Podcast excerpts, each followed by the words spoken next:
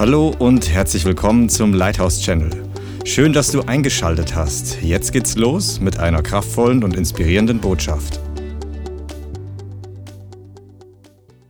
Du bist in einer Gemeinde, wo das Wort Gottes das Wichtigste ist. Du bist in einem Gottesdienst. Ich hoffe, um das Wort zu hören. Und. Wer ist hier, um transformiert zu werden? Amen. Preis dem Herrn. Transformation bedeutet Verwandlung, Veränderung. Äh, das Wort, das in äh, Römer 12, Vers 2 steht, werdet verwandelt, werdet transformiert. Das Wort heißt Metamorphose. Das ist das griechische Wort, was in der Biologie verwendet wird, wenn ein, ein Schmetterling vom Kokon, von der Raupe eingesponnen zum Schmetterling wird. Und die, viele von uns haben noch keine Ahnung, wie wir wirklich rauskommen und was wir sein werden, wenn du endlich ausgebrochen bist und zum, zum echten Schmetterling durchgebrochen bist. Und, und deshalb ist das Wort Gottes wichtig. Das Wort transformiert uns. Das Wort, wenn es in unser Herz und in unsere Gedanken fällt, dann hat es Transformationskraft. Aber nur dann, wenn du das Wort ernst nimmst. Wenn du das Wort wertschätzt. Wenn du nicht hier bist, weil dich deine Eltern mitgezogen haben. Du wirst nie verändert werden, wenn du den Segen gezwungen in dich hineingestopft bekommst. Und wenn du hier bist, einfach nur deshalb, weil du immer hier bist, dann wird dir die Predigt, die jetzt gleich kommt, die Predigt wird gut, die wird dir nicht so viel helfen, sondern wenn du einige, ich meine, ein Bruder ist hier, der ist zwei, über zwei Stunden gefahren. Ja, Amen, das ist wirklich gut, aber es ist besonders gut für ihn. Also, und manche von euch, ihr könnt nicht 20 Minuten rechtzeitig hier sein. Warum sage ich das? Um Leute zu beschämen? Überhaupt nicht. Weil du möchtest doch diese drei Stunden, die wir hier haben, nicht verschwenden. Also ich bin so ein Effizienzmensch. Ihr könnt meine Frau sagen, die verzieht auf das Gesicht. Aber nein, aber ich meine, das ist ein Thema, was für mein Leben überhaupt wichtig ist. Weißt du, wer von uns will schon Zeit verschwenden? Also nur religiöse Leute sitzen in einem toten Gottesdienst und kommen nächste Woche wieder. Weil was willst du da machen? Wenn der Tod drin ist und er gibt es. Du brauchst doch Leben. Und das Wort Gottes ist Geist und Leben. Aber es gibt so eine, so eine Tür, so eine, in unserem Herzen ist eine Tür, die das Wort Gottes aufnehmen kann oder abweisen. Und das sehen die Menschen nicht. Aber der Herr, Halleluja, ich will gar nicht groß drum reden, lasst uns Vater, ich bitte, dass du dein Wort heute freisetzt. Ich bitte dich, dass du uns veränderst, dass du zu uns sprichst, dass du uns erfüllst, dass du uns mit deinem Geist küsst, die Augen öffnest, Gnade schenkst, Freude freisetzt, dass du Leben freisetzt. Wir bitten dich, dass wir in diesen Tagen nicht geistlich schlafen, sondern total verändert werden. In Jesu Namen. Jeder, der es glaubt, sagt Amen. Halleluja. Halleluja. Ich möchte ein bisschen ausholen über das Thema, wo ich heute reingehe. Es hat später auch ein bisschen Bezug zu aktuellen politischen Themen. Aber die meisten von uns hier kennen die Geschichte, als Israel aus Ägypten herausgeführt wurde. Das war eine ganze Generation, Hunderttausende, vielleicht zwei Millionen Leute, die aus der Knechtschaft des Pharao, der ein Bild ist für Satan, und Ägypten ist ein Bild für die Welt. Israel wurde herausgeführt und ins verheißene Land geführt. Das wäre der Plan gewesen.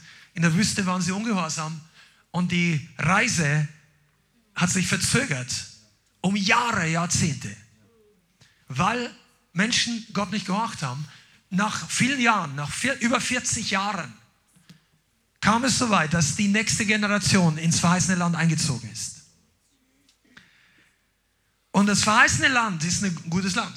Für, Gott hat für dich und für mich ein verheißenes Land. Auch hier, das hat nichts mit einer geografischen Region. Du musst jetzt nicht ein Stück Land hier in Deutschland kaufen oder in Israel oder was auch immer. Dein verheißenes Land ist zunächst mal geistliches Erbe.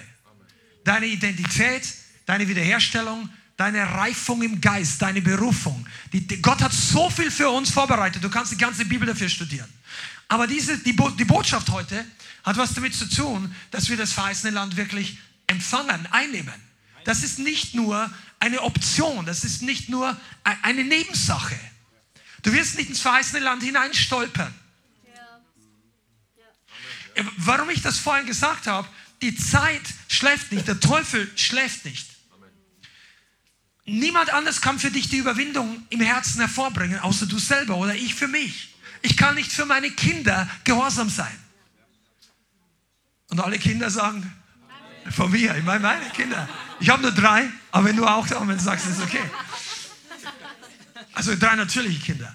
Ich kann für sie, wir können sie erziehen, wir können ihnen Maß, wie sagt man, Richtlinien zeigen, zu Hause geistliche Maßstäbe aufrichten, aber spätestens, wenn sie erwachsen werden, werden sie ihre eigenen Entscheidungen selber treffen. Ob sie das bekennen oder nicht, irgendwann triffst du deine Entscheidung. Okay, und um zu wachsen, brauchst du einen gesicherten Bereich. Ich möchte das mal erklären, weil das ist heute wichtig. Als die Israeliten ins verheißene Land hineinkamen, da haben sie nicht zuerst Häuser gebaut oder einen Tempel oder Kühe oder, oder Landwirtschaft betrieben. Was sie gemacht haben, was sie gemacht haben, war die Feinde vertrieben. Verstehst du, was ich meine? Die haben die Feinde vertrieben und diese Feinde waren zuerst mal die Priorität. Weil es bringt nichts, wenn du anfängst und dich niederlässt und einen Gemüsegarten baust und bei deinem Nachbarn ist irgendwie das lokale Chapter der Hells Angels und die überrollen dir deinen Garten alle drei Wochen mit ihren Sachen. Da ist kein Zaun, da ist kein, einfach Chaos. Und Gott wollte, dass die, die Israeliten zuerst mal Sicherheit haben. Dass sie einen Raum schaffen, wo sie in Frieden leben können. Ich rede jetzt überhaupt nicht politisch, das ist geistlich, okay? Also, deshalb wollte er auch nicht, nachdem der Teil des Landes eingenommen war, besonders das östlich vom Jordan, das waren zweieinhalb Stämme, die dort ihr Zuhause hatten und da war der Kampf dann erledigt. Und dann hat er zu Gott durch Mose oder ich weiß nicht durch Josua, glaube ich, aber auf jeden Fall der Heilige Geist hat durch den Leiter zu diesen zwei Stämmen geredet. Sendet eure Armeen mit den anderen Brüdern, mit den anderen Stämmen, bis sie ihr Land auch eingenommen haben. Und wenn du, du brauchst einen gesicherten Bereich, wo der Feind nicht kontinuierlich einfällt und Zerstörung anrichtet, um geistlich wachsen zu können. Du brauchst es, um eine Familie gründen zu können. Du brauchst es, um deine Bestimmung zu erfüllen. Und deshalb war das für die Israeliten wichtig. Wann immer das nicht passiert ist, hat der Teufel Sachen geraubt. Sagen wir geraubt. geraubt. Die Midianiter zur Zeit Gideons. Kannst du dich erinnern? Die, die waren verfolgt, die wurden terrorisiert. Die, die sind eingefallen ins Land, haben alles geraubt, haben Leute vergewaltigt, haben Leute ermordet und die Ernte mitgenommen. Die Israeliten haben gezittert vor diesen Streifscharen des Verderbers. Es gibt andere, ich weiß nicht, ob es bei der Stelle mit Midian war, aber da ist dieses Wort des Verderbers, ist das gleiche Wort wie Satan oder des Widersachers. An einer Stelle in der Bibel. Die Philister waren es zur Zeit Sauls. Die Philister sind eingefallen und haben ihre Posten in Israel gehabt, sodass die Israeliten eingeschüchtert waren. Eingeschüchtert. Die haben sich nur zu bestimmten Zeiten und in bestimmte Orte hinbewegt. Und Saul hätte die Aufgabe gehabt, das zu ändern. Er hat es teilweise gemacht. Dann hat er Gott mächtig nicht gehorcht. Und Gott hat sich einen neuen König gesucht. Das war David. Aber als David noch jung war, war die Zeit ähnlich. Die Philister haben immer noch Israel terrorisiert. Später war es die Babylonier. Ähm, als die späteren Könige dann von Gott abgefallen sind, haben sie das Land überrollt. Und als Nehemiah zurückkehrte, weil die, die Leute wurden äh, nach Babylon weggeführt, waren dort 70 Jahre und als der Herr die Zeit erfüllt hatte und sie wieder zurückkehren konnten, dann wurde, kam Nehemiah mit vielen Leuten zurück nach Israel, zurück nach Jerusalem. Und Nehemiah hat nicht zuerst Häuser gebaut, nicht zuerst Gärten gepflanzt, er hat noch nicht mal den Tempel zuerst gebaut, sondern die Mauer die Mauer, er hat die Schutzmauer aufgerichtet. Er hat die Mauer wieder hochgemauert, bevor er an alles andere gedacht hat. Und der Sieg der Söhne Israels ist dem geistlichen Leben immer vorausgegangen. Wenn das geistliche Leben gewachsen ist in Israel dauerhaft, dann hieß es, die hatten oder sie brauchten Sieg über ihre Feinde. Und wir Christen haben das oft nicht richtig mit verstanden, mit rübergebracht in unsere Identität. Wir denken, weil wir mit Gott versöhnt sind, ist der Rest auch gut. Aber mit, come on, seid ihr da? Ah. Die Bibel sagt im Neuen Testament wirklich, Jesus hat uns mit Gott versöhnt. Es ist, er hat Frieden gemacht zwischen uns und dem Richter. Ja, deshalb ist er der Friedefürst. Aber bevor sich der Friedefürst in unserem Leben voll breit macht, und ich rede in unserem Leben, bevor sich der Friedefürst breit macht, manifestiert sich der Kriegsherr. Deshalb ist die Predigt heute dran. Zwei Leute haben es erwischt. Der Kriegsherr, wisst ihr, dass Gott viele Namen hat? Er ist der Fels, die Burg, die Festung, die Stärke. Er ist der Anfang und das Ende, das Alpha und das Omega. Der Weg, die Wahrheit und das Leben. Er ist der Schlüssel. Der ist Davids. Ja, er ist, er, Gott hat so viele Namen. Jesus, der Bräutigam, die Braut, die Weisheit, der Geist der Weisheit. Er ist der Friedefürst. Er ist Immanuel, Gott mit uns, unser Heiler. Aber die Bibel nennt ihn an mehreren Stellen einen Kriegsheld. 2. Mose 15, Vers 3 zum Beispiel, nur damit du es mal gehört hast. Und unsere Gemeinde sollst du es auf jeden Fall hören. Der Herr Yahweh ist ein Kriegsheld. Yahweh ist sein Name. 2. Mose 15, Vers 3. Und das ist nicht nur einmal in der Bibel. Jesaja 42, Vers 13. Der Herr sieht aus wie ein Held. Jesaja 42, Vers 13. Wie ein Kriegsmann weckt er den Eifer. Er erhebt, der Herr erhebt einen Schlachtruf. Ja, ein gellendes Feldgeschrei. Er beweist sich als Held gegen seine Feinde. Wenn Gott schreit im Krieg, ist es für die Gemeinde crazy, dass wir laut sind in einem Gottesdienst. Traut sich wieder keine Antworten. Die Predigt ist so notwendig heute. Schüttel doch mal diesen religiösen Staub ab und sag mal ein bisschen, das ist gut oder das ist schlecht. Sag, hör auf zu reden, mir passt das nicht.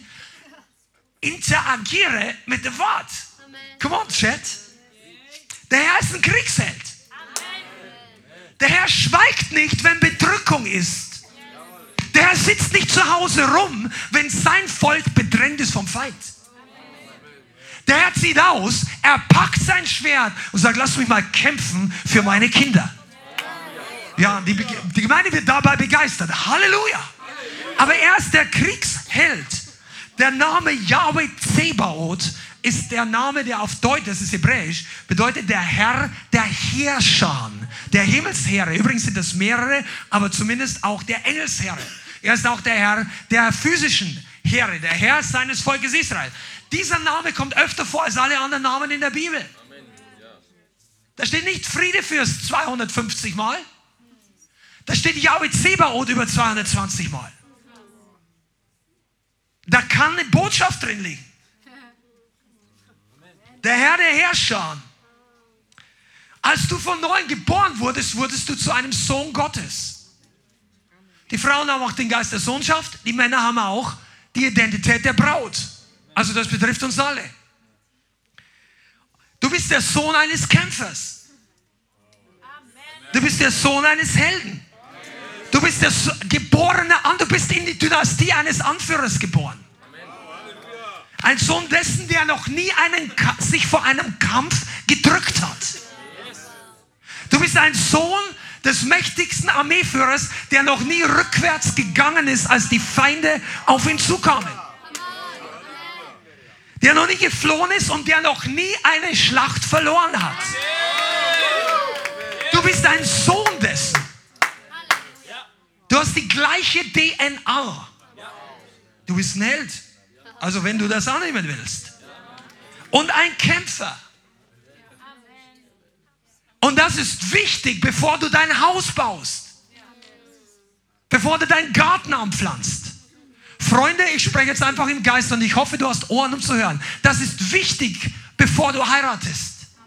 bevor du eine Familie gründest. Das ist wichtig, diese Identität und diese Erkenntnis, bevor du in deinen Vollzeit- oder Teilzeitdienst gehst oder bevor du alle Dämonen in Deutschland oder in deiner Nachbarschaft konfrontierst. Es ist wichtig, dass du weißt, dass du, dass du weißt, wie du kennst. Sichere deinen Bereich, den Gott dir gegeben hat. Stell sicher, dass du den Widersacher draußen hältst. Du, Gott gibt dir Kraft. Er gibt dir Unterstützung. Er gibt dir angelic Backup.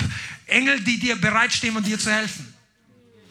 Wenn du dich darüber nicht begeistern kannst, wirst du, die, wirst du das bedauern in deiner nächsten Anfechtung.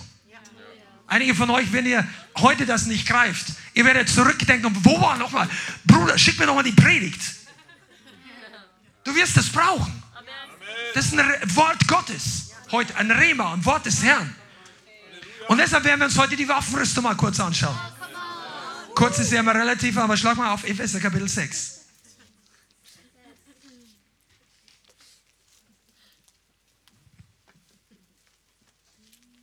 Epheser 6, Vers 10. Komm on, das ist eine gute Stelle. Da heißt es schließlich oder schlussendlich. Man, man denkt sich fast, ja, Paulus kommt hier zum Punkt, wo er es sagen wollte. Schließlich. Sechs Kapitel habe ich geschrieben. Jetzt. Werdet stark in dem Herrn und in der Macht seiner Stärke.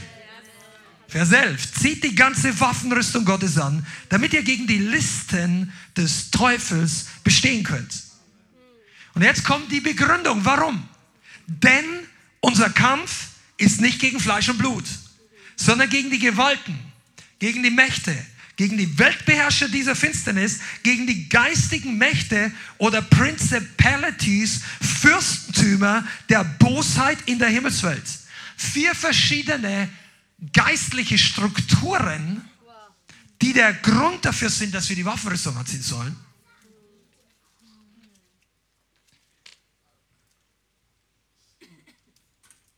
Tja, ganz gleich mal weiterlesen. Das ist der einzige Nachteil eines digitalen Tales.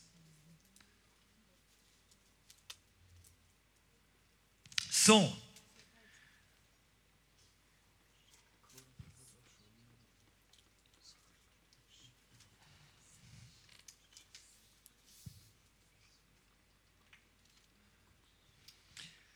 Sorry, Deshalb ergreift die ganze Waffenrüstung, damit ihr an dem bösen Tag widerstehen und wenn ihr alles ausgerichtet habt, stehen bleiben könnt. Vers 13. Okay? Stehen bleiben. So steht nun eure Lenden umgürtet mit Wahrheit, bekleidet mit dem Brustpanzer der Gerechtigkeit und beschut an den Füßen mit der Bereitschaft zur Verkündigung des Evangeliums des Friedens. Bei alledem ergreift den Schild des Glaubens, mit dem ihr alle feurigen Pfeile des Bösen auslöschen könnt Nehmt auch den Helm des Heils und das Schwert des Geistes, das ist Gottes Wort. Und Vers 18 gehört noch dazu, wie ich finde persönlich, mit allem Gebet und Flehen betet zu jeder Zeit im Geist, im Geist. Und wacht hierzu in allen Anhalten und Flehen für alle Heiligen. Das ist die Waffenrüstung. Diese Waffenrüstung ist extrem wichtig. Wir sollen darin wandeln, wir sollen darin gehen, wir sollen die haben, damit wir an dem bösen Tag widerstehen können. Und wenn wir alles ausgerichtet haben, alle Mitarbeiter, alle, die ihr da seid, ihr, die ihr mit anpackt, wenn ihr alles getan habt, dass wir stehen bleiben, bleiben, sag mal bleiben. Bleiben, bleiben ist die vergessene Tugend der westlichen Gemeinde. Bleiben. Kurz mal sein, sind viele dabei lange bleiben, ist ein anderes Thema. Deshalb ist wichtig, dass wir den Sieg bleibend haben. Warum brauchen wir überhaupt den Sieg? Weil du sonst nicht wachsen kannst. Leute sind deprimiert, frustriert, Leute ziehen sich zurück Christen, die keinen dauerhaften Sieg in ihrem Leben haben, werden kurze Zeit begeistert sein, kurze Zeit willig sein, kurze Zeit dabei sein. Und wenn die Schwierigkeiten kommen, dann ist was anderes für die dran. So, so heißt es, so sagen sie. In Wirklichkeit von Gott gesehen muss nichts anderes dran sein. Aber der Herr möchte ihnen bleibenden Sieg geben. Und dafür brauchen wir Waffen. Ich gehe heute ein bisschen schneller vorwärts, okay? Vielleicht wird es auch ganz kurz und wir beten am Ende noch eine Stunde. Der, ihr kennt, die Waffenrüstung kennen viele Christen. Das ist nicht das Problem im Westen. Viele von euch gehen schon, ja, habe ich schon mal gehört. Okay, die Predigt kommt heute auch nicht, die du jetzt erwartest. Aber die Waffenrüstung, also es gab vor vielen Jahren Leute, und ich sage da nichts dagegen, aber die sagen, ich ziehe jeden Morgen meine Waffenrüstung an. Also ich ziehe den Helm des Heils auf und die machen meditativ so, dass sie sich bewusst machen, sie haben jetzt einfach die Waffenrüstung. Ziehen den Brustpanzer der Gerecht, eigentlich macht man den ja anders, aber die Gürtel der Wahrheit ist gut, Schuhe der Bereitschaft des Evangeliums, einer der weniger häufig praktizierten Teile der Waffenrüstung, Schwert des Geistes, Halleluja, Schild des Glaubens. Pass mal auf, so, das haben ja auch viele schon gehört, oder? Wenn du langgläubig bist, hast du schon mal gehört, wenn du in die Gemeinden gehst, Amen. Hör mal genau zu. Wenn du in einer Armee bist, egal in welcher, nimm mal die Deutschen, die haben jetzt keine typische Rüstung wie damals, aber die haben auch eine äh, Uniform. Und zum Teil, wenn sie in den Kampf ziehen, auch äh, eine Schutz. Also die haben Helme, die haben Stiefel, das ist heute genauso, es gibt einen Gürtel, die haben statt dem Brustpanzer vielleicht eine schusssichere Weste oder sowas ähnliches. Nimm einfach mal das, okay? Nur die Tatsache, dass ein Soldat das anhat, heißt doch noch überhaupt nichts. Der kann den Morgen damit in die Kaserne gehen. Der kann damit in den Krieg gehen und in den ersten fünf Minuten fallen. Die Waffenrüstung alleine heißt doch noch nichts. Ja, ich weiß, ich habe das Schwert dabei. Schön. So soll es sein für uns alle. Du hast es hier. Das Schwert. Ich komme zum Schwert noch. Die Waffenrüstung ist nicht dafür, damit wir sie besitzen, sondern damit wir sie einsetzen, anwenden, mit ihr umgehen können. Come on, das Ding ist so wichtig. Ein Soldat trainiert lange, bevor er in einen Einzelkampf mit einem echten Feind geht. Und jetzt nimm mal nicht diese ganzen Hightech-Waffen, die es heute gibt, wo du zu Hause vom Computer die Drohne fliegst oder wie auch immer vom Kaserne. Denk mal 2000 Jahre zurück. Man-to-Man-Combat, Einzelkampf, direkt, einer von euch beiden muss sterben im Krieg. Du hast das Schwert, das Schild, er genauso. Die, die laufen doch nicht einfach auf den Feind zu. Das Bild, das Paulus hier braucht, war übrigens die römische Rüstung. Die Römer waren nicht dumm, was ihre Soldaten und ihre Kriegsführung angeht. Das waren, wie sagt man, hochgradige Strategen, was, was Menge an Soldaten, Legionen, Bewegungen und so weiter. Studier mal, was eine Schildkröte ist. Die wussten, wie man sich verteidigt mit Großschildern. Es gab zwar mehrere verschiedene Schilder für die Römer. Ein Langschild, das war so hoch, das war sehr schwer. Und es gab ein Kleinschild. Das ist vielleicht so ein rundes Ding oder wie auch immer. Mit dem Großen sind die vorgerückt. Das war ein Schild, das, wenn die Pfeile fliegen, das ist eine ganze Reihe. Wenn die vorne sind, die zusammengerückt. Die haben gelernt, mit diesen Dingen zu kämpfen. Ihr schaut so, als ob ihr noch nie einen weltlichen Film gesehen habt, aber ich habe, bevor ich mich bekehrt habe, auch ein paar gesehen. Also, und wenn die dann trainieren, wie sie kämpfen, hat einer von euch mal, wie heißt dieses Ding? Nee, nicht Spartacus, der andere. Gladiator. Gladiator. Da kannst du, du musst den nicht anschauen, schau, den musst du nicht anschauen. Aber nur mal, damit du weißt, die Leute haben trainiert, denn es ging um ihr Leben. Pass auf, und viele Christen trainieren mit den Waffen nicht. Ich ziehe die Waffenrüstung an. Halleluja. Guter Tipp, zieh sie nicht mehr aus. Du kannst auch drin schlafen. Ist kein Problem. Das ist, nicht eine, das ist eine geistliche Waffenrüstung. Ja, du kannst dich genauso umdrehen, die knarzt nicht. Deine Frau hat kein Problem damit in der Nacht. Du musst trainieren, wie du das Schild hältst. Wie du das Schwert. Hast du mal Gedanken darüber gemacht? Nein, interessiert mich auch gar nicht. Ja, deshalb bist du auch so weit unten. Sage, bin ich gar nicht. Aber du betest ungerne. Wisst ihr, das, wir, wir, das ist doch ein geistlicher Kampf. Du kannst geistlich halb tot sein und der lebendigste in deiner, in deiner Klasse, in deiner Abteilung und die meisten Witze machen. Mit deiner Frau den besten Urlaub am Strand von Sardinien verbringen und geistlich auf der Intensivstation liegen weil das ein geistlicher Kampf ist. Die Leute, die geistlich halb tot sind, sind nicht die, die in der Welt draußen am, am, am schlechtesten schauen. Das sind oft die Leute, die sagen, mein Leben ist super. Und Sonntag ne, gehe ich noch in die Gemeinde. Ich möchte kein schlechtes Gewissen kriegen. Das sind die, die schon halb abtransportiert sind auf den Lager des Feindes. Du brauchst nicht in die Gemeinde kommen, kein schlechtes Gewissen zu kriegen, sondern man kommt, um zu essen. Du gehst auch nicht zu McDonalds oder in ein Nobelrestaurant, was immer dein, dein, dein, dein Flavor ist, oder dein, dein finanzielles Budget, was auch immer. Aber du gehst zum Essen nicht, um kein schlechtes Gewissen zu kriegen. Wer geht schon zum Essen, um kein schlechtes Niemand. Du gehst, weil du Hunger hast. Wer von euch ist heute hier, weil er Hunger hat? Ja, der Rest kann das noch lernen. Komm nicht in die Gemeinde, weil du kein schlechtes Gewissen willst. Das ist Religion. Ja, dann bleibe ich zu Hause. Kannst du. Ist nicht gut. Aber ist zumindest nicht geheuchelt. Aber ungeheuchelt in die Hölle ist genauso schlecht wie geheuchelt in die Hölle. Ist so. Es gibt so viele Leute, die sagen, ja, die Christen sind für mich alles Heuchler. Hm. Erstens stimmt es ja gar nicht. Ah, ich will ja gar nicht reingehen. Heiliger Geist, hält mir da. Waffenrüstung. Die Waffenrüstung Gottes ist kein Autopilot. Das ist nicht so. Du ziehst sie an. Oh Jesus, wir haben einen Kampf. Jetzt kämpf mal für mich. Und plötzlich bist du so, das Ding macht sich selbstständig und schlägt auf den Feind ein und du, oh, gut, Halleluja. So, wenn, wenn du ein geistliches Baby bist, dann kämpft der Herr für dich. Kämpfen Geschwister für dich. Dann beten andere für dich. Du hast keine Ahnung, du, du marschierst gerade durch, links und rechts fallen die alten Dämonen von dir ab, weil du zum richtigen Zeitpunkt am richtigen Ort warst und Buße getan hast. Halleluja, das kann ein paar Monate gut gehen. Das macht Gott so. Weil du schickst ja auch ein kleines Baby. Wir haben ein paar Babys in der Gemeinde und Kleinkinder. Die schickst du doch nicht in den Kampf. Amen. Halleluja.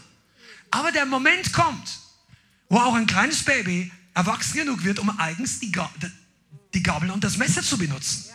Wo du beginnst, wo ein Mensch beginnt selbstständig zu werden. Und die Waffenrüstung ist nicht für, für Prediger auf der Straße, für Evangelisten. Die Waffenrüstung ist für alle Christen, weil der Feind auch für alle Christen da ist. Fast jeder von uns hat schon mal eine geistliche Niederlage eingesteckt. Hast du was daraus gelernt? Amen, ja. Ein paar Leute nicken. Was hast du daraus gelernt? Muss jetzt nicht laut sagen. Ehrliche Frage, was hast du gelernt? Kannst du überhaupt eine geistliche Niederlage unterscheiden? Von einer schlechten Zeit, von einer Anfechtung. Eine geistliche Niederlage ist, wenn du Glauben verlierst. Wenn du vom Level des Gehorsams absackst. Wenn der Teufel Land zurücknimmt, das der Heilige Geist mit dir zusammen schon eingenommen hat. Eine geistliche Niederlage ist, wenn das, was Gott gut nennt, für dich negativ ist und das, was Gott schlecht nennt, für dich positiv ist. Ah, sei noch da? Hast du gelernt, welches Teil der Rüstung du nicht oder falsch eingesetzt hast? Komm, wir werden heute mal ein bisschen konkret. Das ist keine theologische Poesie, Epheser 6. Das ist ganz praktisch. Hast du schon mal darüber nachgedacht, als du das letzte Mal vom Feind eins reingedrückt bekommen hast, welches Teil der Waffenrüstung du nicht richtig eingesetzt hast? Lass mir dir mal ein Beispiel geben. Christen, die wenig lernen aus ihren geistlichen Kämpfen, die scheuen sich davor, in neue Herausforderungen zu kommen. Ah, das ist mir alles zu viel. Nein, diese Kämpfe, oh nein und so weiter. Das sind, weil du hast vielleicht eine, hast eine Niederlage eingesteckt oder es war anstrengend. Und dann sagst du, na, das ist nicht mehr für mich. Ich bleibe heute zu Hause. Ich gehe nicht mehr dahin. Ich, du, Leute, die nichts lernen draus, scheuen sich in Glaubenssituationen zu kommen. Und sie ziehen sich dann zurück in die Position, wo sie denken, es ist sicher. Versteht ihr, was ich meine? Sicher vor Attacken. Sicher. Weißt du, was dann passiert? Du ziehst dich zurück, aber es gibt keinen Ort, der sicher ist vom Teufel. Sagst du, ja, das letzte Mal in der Gemeinde, da, da, da geht es mir schlecht und die Evangelisation und so. Ich bleibe jetzt zu Hause. Weißt du, was dann passiert? Die Front, wenn du dich zurückziehst, die kommt zu dir nach Hause. als du noch aktiv für die Gemeinde warst, hast du Anfechtung gehabt wegen der Evangelisation, wegen dem Dienst, wegen der Gemeinde. Und dein Haus war gesegnet, zumindest was dich anbetrifft. Als du dich zurückziehst, weil du keine Lust mehr hast zum Kämpfen, hast du kein Problem wegen der Gemeinde. Die Front drückt in dein Haus. Du hast die Anfechtungen zu Hause. Ich, I'm trying. Und dann gibt es Leute, pass mal auf, ich, ich, ich, ich habe mich bekehrt, nachdem ich Kriegsdienstverweigerung, äh, wie sagt man, bei uns damals gab es das, da gab es Wehrpflicht und ähm, Kriegsdienstverweigerung hieß das. Also ich war Zivi, wenn ihr das kennt. Ich weiß nicht, ob es heute noch so machen wird, vielleicht. Er war beim Bund, ich beim Zivi, heute kämpfen wir den gleichen Feind. Aber ich würde mal sagen, es gibt keine geistliche Kriegsdienstverweigerung. Der Kampf kommt bei, zu dir nach Hause. Du kannst, du kannst gleich untergehen oder du stellst dich dem Kampf. Im Geist gibt es das nicht. Im Natürlichen musst du das Gewehr nicht nehmen. Es gibt tatsächlich auf der Basis des deutschen Grundgesetzes eine Verweigerung des Kriegsdienstes aus Gewissensgründen. Und da kann man auch biblisch unterschiedliche Sicht zu dieser Sache haben. Aber Tatsache ist, dass du mit dem Teufel niemals einen Friedensvertrag eingehen kannst. Amen. Es wird, er bietet dir zwar Frieden an, aber es ist kein echter Friede. Amen. Es gibt keinen Waffenstillstand mit ihm.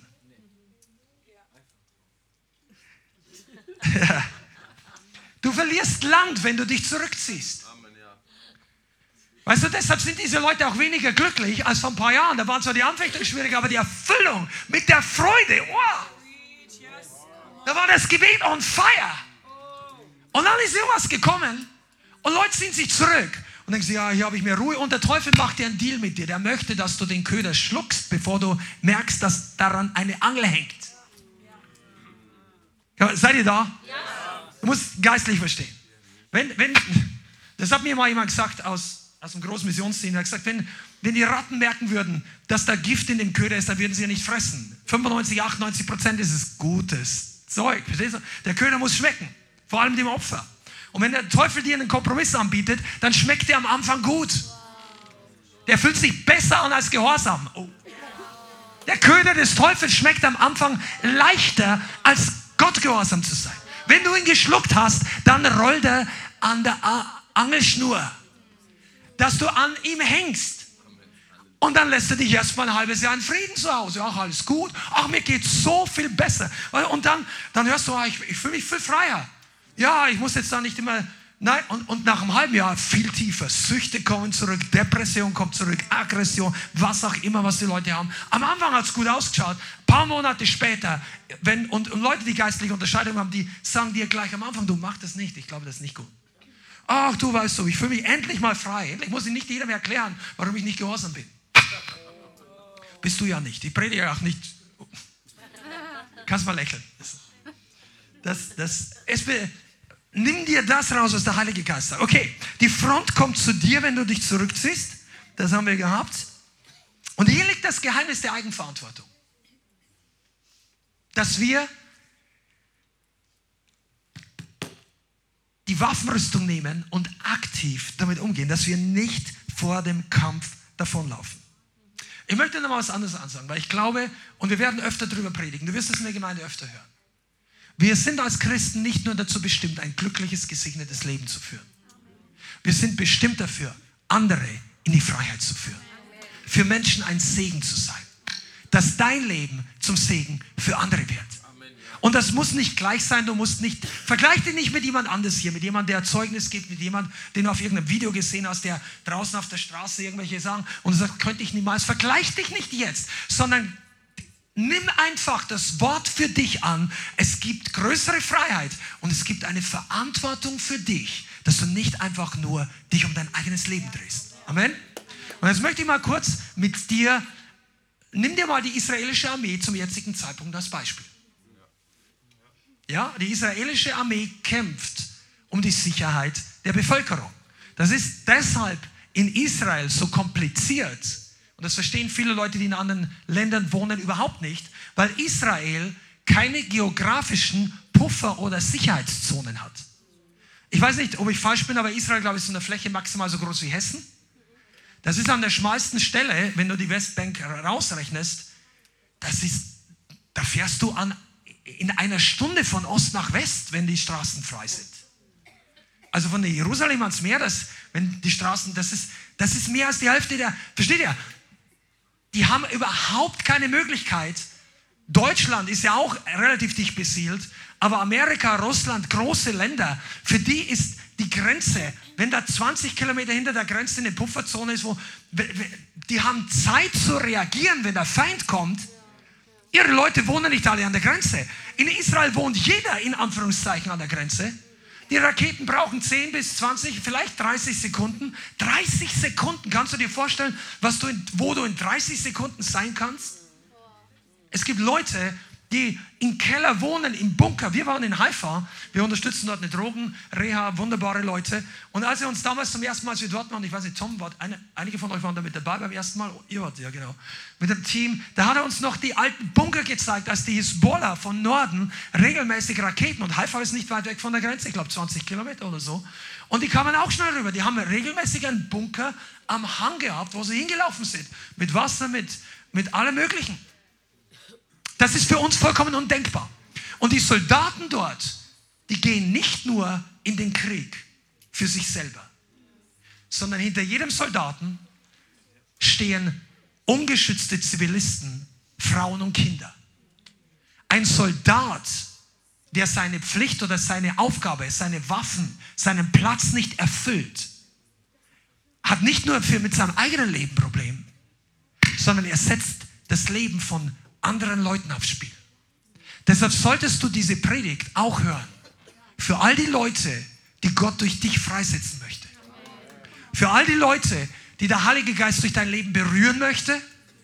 Und du denkst, ja, ich weiß nicht, wie das passieren kann. Mach dir nicht zu viel Gedanken. Wenn du gehorsam weitergehst, der Herr kann durch dich Menschen retten, befreien, erlösen, aber vor allem stark machen. Werdet stark in dem Herrn. Deine Stärke Misst deine Stärke nicht daran, wenn du sagst, ja, ist ja gut, genug, an deinen Herausforderungen. Misst deine Stärke an deiner Berufung. An dem, was Gott möchte, dass du tust, hast du genügend geistliche Stärke für deine Berufung. Okay. Die Waffenrüstung ist Gottes Beweis, dass er möchte, dass du und ich unsere Autorität aktiv einsetzen. Sonst wird es hier gar nicht stehen. Es unterliegt meiner und deiner Verantwortung, was wir damit machen. Wir sind aufgerufen, dem Feind zu widerstehen. Jakobus 4, Vers 7. Jakobusbrief, Kapitel 4, Vers 7. Amen. Jakobus 4, Vers 7. Unterwerft euch nun Gott, widersteht dem Teufel und er wird von euch fliehen. Jakobus war ein weiser Mann, einer der Leiter, das war übrigens der Bruder des Herrn, das war nicht, also der Schreiber des Jakobusbriefes war nicht der Bruder von Johannes, weil er sehr früh als Märtyrer gestorben ist. Und ein anderer großer, wichtiger, groß in Anführungszeichen, aber wichtiger Leiter, Petrus, äh, der Leiter der ersten Gemeinde, 1. Petrus Kapitel 5 sagt fast genau das Gleiche. Im Vers 7, und ich lese ab Vers 6, 1. Petrus 5, Vers 6.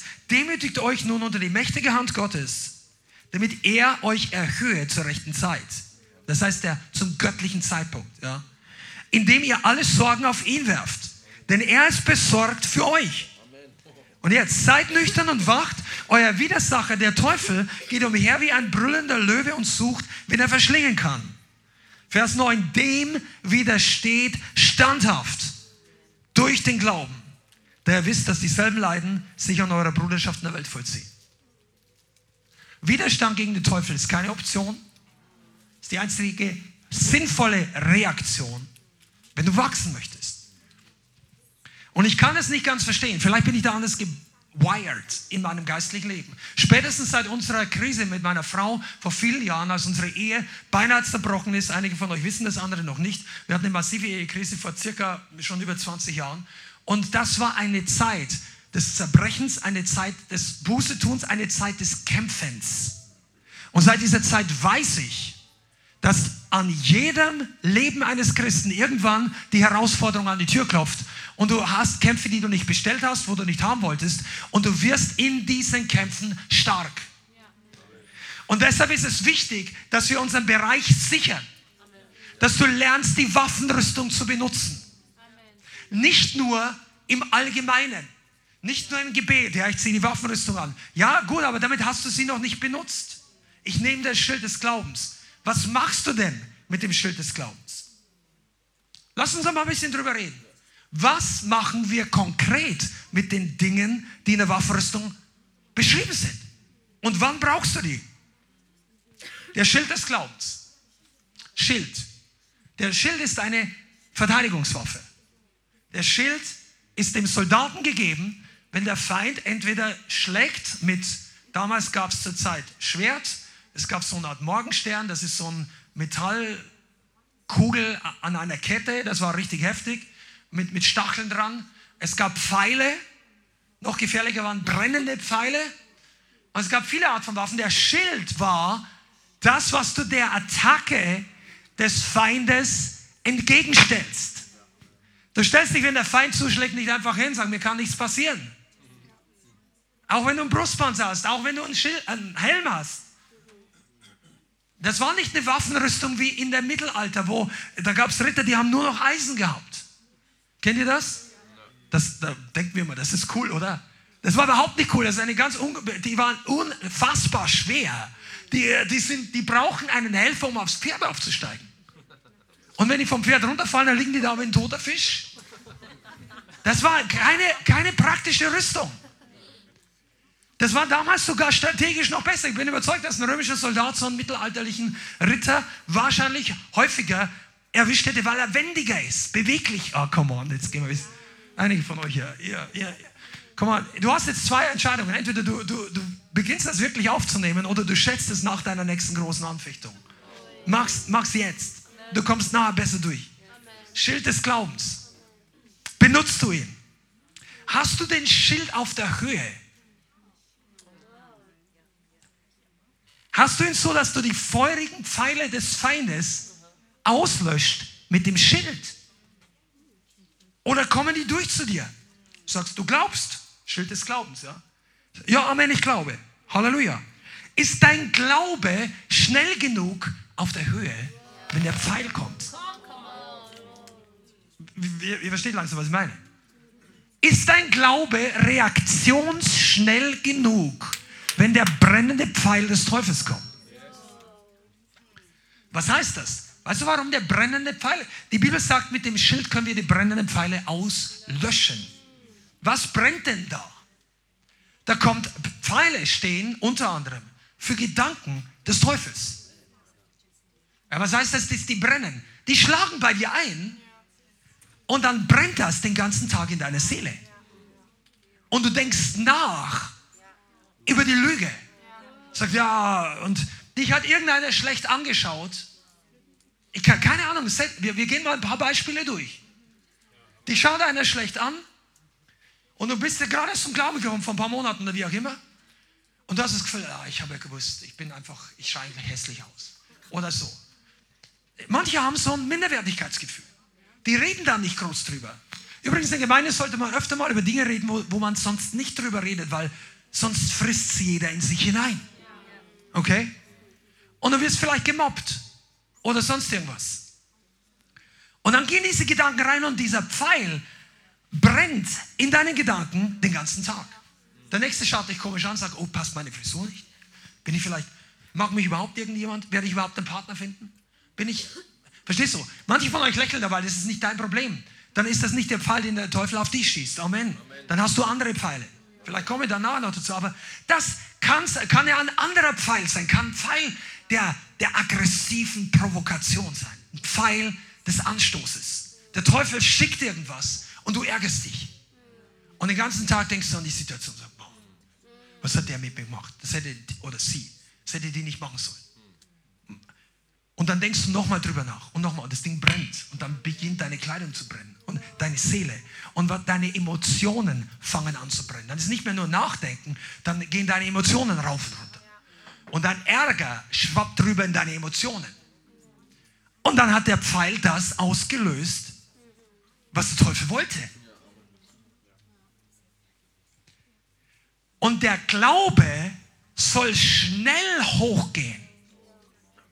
Weil wenn das Ding mal brennt in deiner Seele, dann brauchst du vielleicht Freisetzung oder Heilung. Oder irgendwie Wiederherstellung. Aber wenn du mit Glauben antwortest, sagst, nein, das macht mein Bruder nicht. Nein, der ist nicht so schlecht. Das ist eine Lüge. Ich glaube das erst später. Ich werde mit ihm nochmal reden. Wie viele Beziehungen in Gemeinden und unter christlichen Geschwistern werden torpediert oder angegriffen oder gehen kaputt aufgrund von Spekulationen? Sachen, die gedanklich kommen und du denkst das, dass die Alex das denkt oder ich denke das oder umgekehrt. Und du hast das aber gar nicht, oder, oder was ich den Thomas, oder du hast das gar nicht, äh, wie sagt man, überprüft. Du weißt gar nicht, ob das wirklich Realität ist. Du gehst davon aus, du ärgerst dich schon mal im Vorfeld. Das, kann, das, kann, das ist schneller passiert, als du denkst. Du denkst, ja, jetzt habe ich mit ihm das ausgemacht und vielleicht hatte der irgendein. Denk erst mal was Gutes erwarte erstmal, dass das nicht so ist. Wenn es dann doch so ist, sei schnell im Vergeben. Sondern der Pfeil, der Teufel möchte diesen Pfeil brennend in dein Herz. Zuerst mal in deine Seele, in deine Gefühle, in deine Gedanken. Ja, jetzt habe ich den Job verloren, ich werde keinen mehr finden. Macht überhaupt keinen Sinn. Ich glaube, ich bin erst mal ein Jahr arbeitslos. Was, nein, denke nicht so. Du bist zu mehr geschaffen als fürs Arbeitslosengeld. Auch wenn es keine Schande ist, wenn es unverschuldet an dich trifft. Wenn es verschuldet ist, tu Buße komm raus. Aber wir alle, du wir müssen lernen, diese Pfeile auszulöschen. Leute kommen in Niederlagen wegen dieser Pfeile des Teufels. Du fallen in Sünde. Zuerst wirst du angeschossen, deine Seele brennt. Du hast Schmerzen wegen der Attacke. Dann fällst du dich falsch. Dann kommt aus deinem Mund das Verkehrte raus. Du redest, du bestärkst die Anklage des Teufels. Das, die Spirale geht weiter bergab. Deine Seele fühlt sich nicht gut, aber kurze Zeit erleichtert. Weißt du, das ist ABC des Überwindens. Einige von euch müssen das wirklich lernen. Wenn du innerlich ärgerlich bist oder angefochten, dann ist dein Mundwerk immer der Kompromiss, den der Teufel dir anbietet, dass es dir fünf Sekunden besser geht. Wenn du aussprichst, na, das war jetzt nicht in Ordnung und du fühlst dich ganz kurz besser. Glaub mir, wir haben jahrelang Erfahrung, Bianca und ich. Ich sage jetzt mal, ich habe Erfahrung, fragt die Bianca auch selber, was sie dazu denkt. Aber ich habe viele negative Sachen gesagt. Und wenn du gerade innerlich am Kochen bist oder irgend sowas, und das war schon, wir, haben drei, wir sind über 30 Jahre verheiratet, die letzten 10 Jahre sind deutlich besser als früher, aber ich greife eben auf gewisse Erfahrungen zurück. Amen. Und wenn du dann innerlich unter Druck kommst, dann möchtest du das rauslassen und du fühlst dich eine kurze Zeit besser. Und dann ist es noch schlechter. Deine Seele geht es noch schlechter. Die Situation ist noch schlimmer, weil deine Worte angefangen haben, deine Umstände noch negativer zu beeinflussen. Aber es ist ein anderes Thema. Es rentiert sich zu wissen, warum man die Pfeile des Teufels auslöschen sollte. Die Pfeile, die erzählt da kommen, was, weil Warum musst du in eine Gemeinde gehen, die so viel über Heiligkeit und Nachfolge und Kompromisslosigkeit redet? Es gibt viele andere Gemeinden, die reden über Segen, Finanzen, äh, Beförderung, Beziehungen, ähm, Heilung, Lobpreis. Es gibt verschiedene Lobpreisarten, verschiedene Bands, kann mir die aussuchen. Ich komme zum Abendgottesdienst, ein bisschen ruhiger. Ich komme zum Morgengottesdienst, da ist, spielt die Orgel. Die, weißt du, es gibt so viele Gemeinden, wo du dir dann aussuchst und es fühlt sich gut an. Aber wenn der Pfeil kommt, geht es nicht, wie wir uns fühlen, sondern wo ist das Schild? Wie benutzt du das Schild des Glaubens? Okay, Hast du so, bist du weit da? Oder bist du vielleicht träge? Du stimmst jetzt allem zu, was ich sage. Du sagst, ja, das stimmt. Ich habe den Schild des Glaubens, ich verstehe den Angriff. Und dann ist bei dir, wenn der Teufel kommt, und der Heilige Geist warnt uns ja immer. Manchmal uns selber, manchmal durch andere. Und dann sagst du, ach, ach ja, hier kommt eine Attacke. Ich brauche den Boom. Ja, Herr, das ist jetzt nicht gerecht. Ich war doch dabei, den Schild des Glaubens zu nehmen. Nein, du bist im Kampf. Du, ist dir eigentlich klar, dass es da keinen Schiedsrichter gibt, der zum Teufel sagt, das war jetzt ein unfairer Hit? Das hättest du nicht machen dürfen. Teufel kämpft nie fair. Hör zu, der Teufel ist ein geistlicher Terrorist. Das ist übrigens die Predigtitel heute. Wie, du wirst du dein Leben, wie machst du dein Leben sicher gegen geistlichen Terror? Terror. Fiese Attacken, mit denen keiner gerechnet hat. Gegen Unschuldige. Von der Seite, wo keiner glaubt. Versteht? Nicht, asymmetrische Kriegsführung, Soldat gegen Soldat, Panzer gegen Panzer. Der moderne Begriff ist asymmetrische Kriegsführung. Aus den Krankenhäusern schießen. Das sind Terroristen heute und das, manche Leute lassen sich davon täuschen. Die, der ganze Geist von Isabel ist in dieser ganzen Information, die, ich will da gar nicht reingehen, weil sonst komme ich vom Thema ab. Aber pass auf, du musst wissen, dass dies, der Teufel ist kein fairer Gegner. Der versucht dich zu catchen, wo du es kannst. Okay, pass auf, Tipp, trainiere deine Reaktionszeit auf die Pfeile des Teufels. Trainiere deine Reaktionszeit. Ja, ich, ich glaube, mir geht es zurzeit ein bisschen, weil Leute, die noch keine klare Unterscheidung haben, und deshalb fragt man als Pastor öfter mal nach, wie es den Leuten geht. Fühl dich da nicht kontrolliert, weil du kannst dein Leben leben, wie du möchtest. Aber wir, für die Leute, die zur Gemeinde gehören, fragen wir ab und zu mal nach, wenn, besonders wenn Leute nicht besiedelt sind, geistlich schlecht aus oder wenn sie durch schwierige Phasen gehen, weil die Leute nicht gleich oftmals entdecken, dass sie in einer Attacke sind, in einer Anfechtung, dass der Pfeil vielleicht so eingeschlagen ist, aber die merken es gar nicht.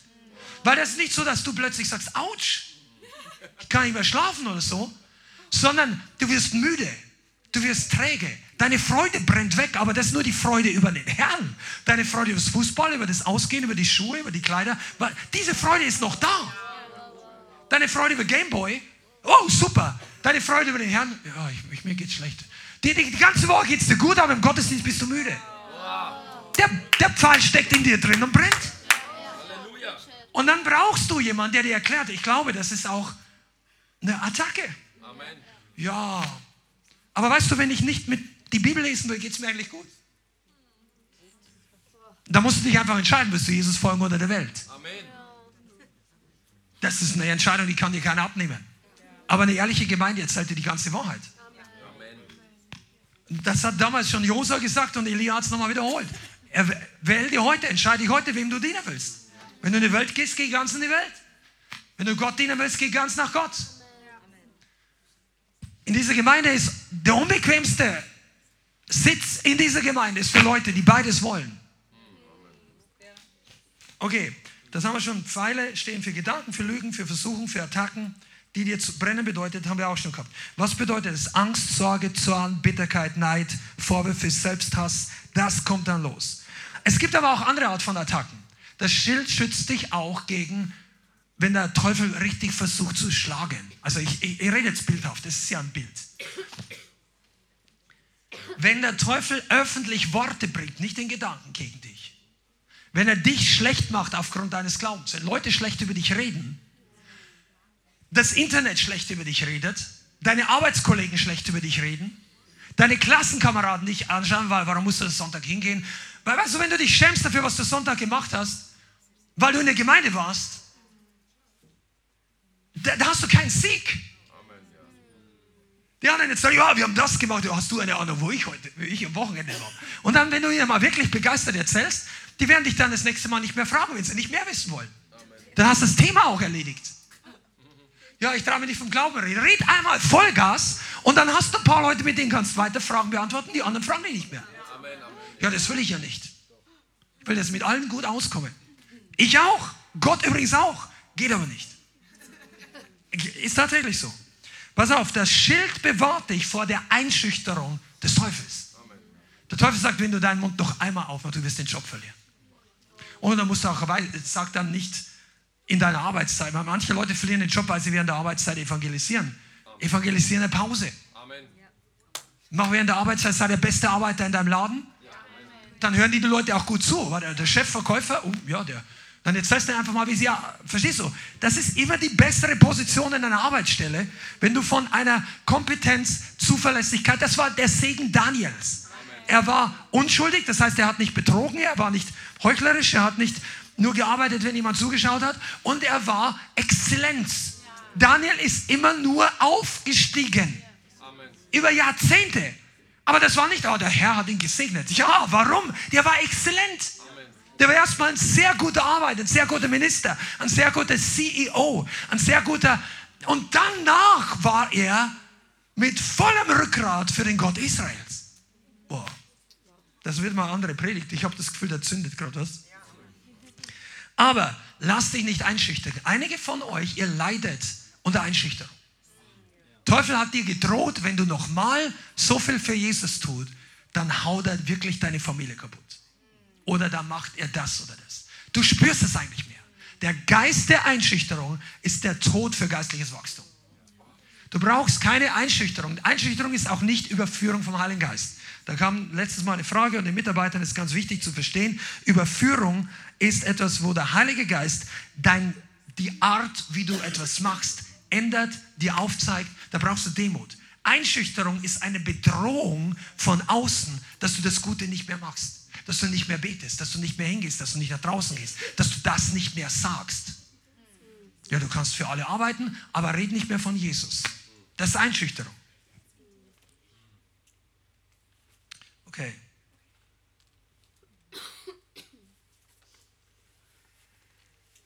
Werde geschickt, das haben wir schon mal. Ja, dann manche Leute sagen, okay, aber das ist doch nicht so schlimm. Ich habe noch den Brustpanzer der Gerechtigkeit. Warum muss ich so mit Schild wissen? Ich bin die Gerechtigkeit Gottes. Der Herr, der Herr kämpft für mich. Weißt du was? Schild, du solltest die Pfeile des Feindes nicht bis zum Brustpanzer durchlassen. Kannst du dir vorstellen? Ja, stell sich hin, ich brauche das Schild nicht. Schieß einfach. Äh, wenn er dich im Gesicht nicht trifft, hast du schon Glück gehabt. Aber der Brustpanzer der Gerechtigkeit ist, dass du gerecht bist. Jawohl, du kannst immer Buße tun, wenn du es ehrlich willst. Du kannst umkehren.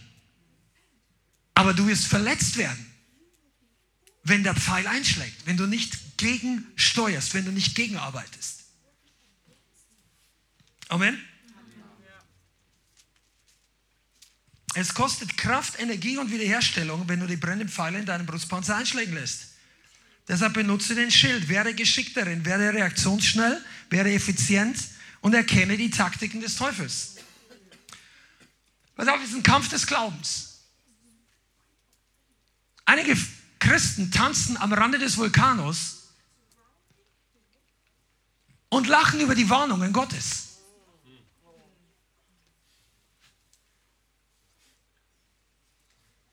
Das ist auch ein Glaubenskampf. Die glauben nicht, dass das für sie ist. Der Teufel möchte, dass du nicht glaubst, dass diese Predigt für dich ist. Der Teufel möchte, dass du nicht Buße tust, dass du keine Überführung bekommst. Ja, und, und das theologisch begründet mit ist keine Verdammnis. Wenn du Verdammnis hast, möchte der Teufel, dass du wirklich Verdammnis hast. Aber der Heilige Geist sagt, komm raus, ich vergib dir. Der Herr möchte Reinigung in sein Haus bringen. Und wenn du lernst, diese Dinge zu benutzen, dann wirst du nicht fallen dann wirst du nicht in Sünde fallen. Dann brauchst du nicht jede Woche dreimal Vergebung für die gleiche Sache.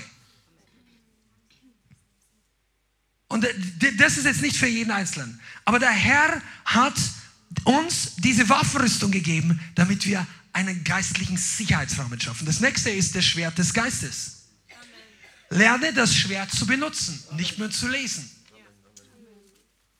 Das Wort Gottes zu benutzen. Und jetzt möchte ich dir mal was sagen. Das Wort Gottes hat viele Bilder in der Bibel. Das Wort Gottes ist Geist und Leben, sagt Jesus. Meine Worte sind Geist und Leben. Also es bringt Leben hervor. Das Wort Gottes ist Brot, sagt Jesus. Der Mensch lebt nicht vom Brot allein, sondern von jedem Wort, was aus dem Mund Gottes hervorgeht. Das Wort Gottes ist ein Licht auf unserem Weg. Das steht im Psalmen.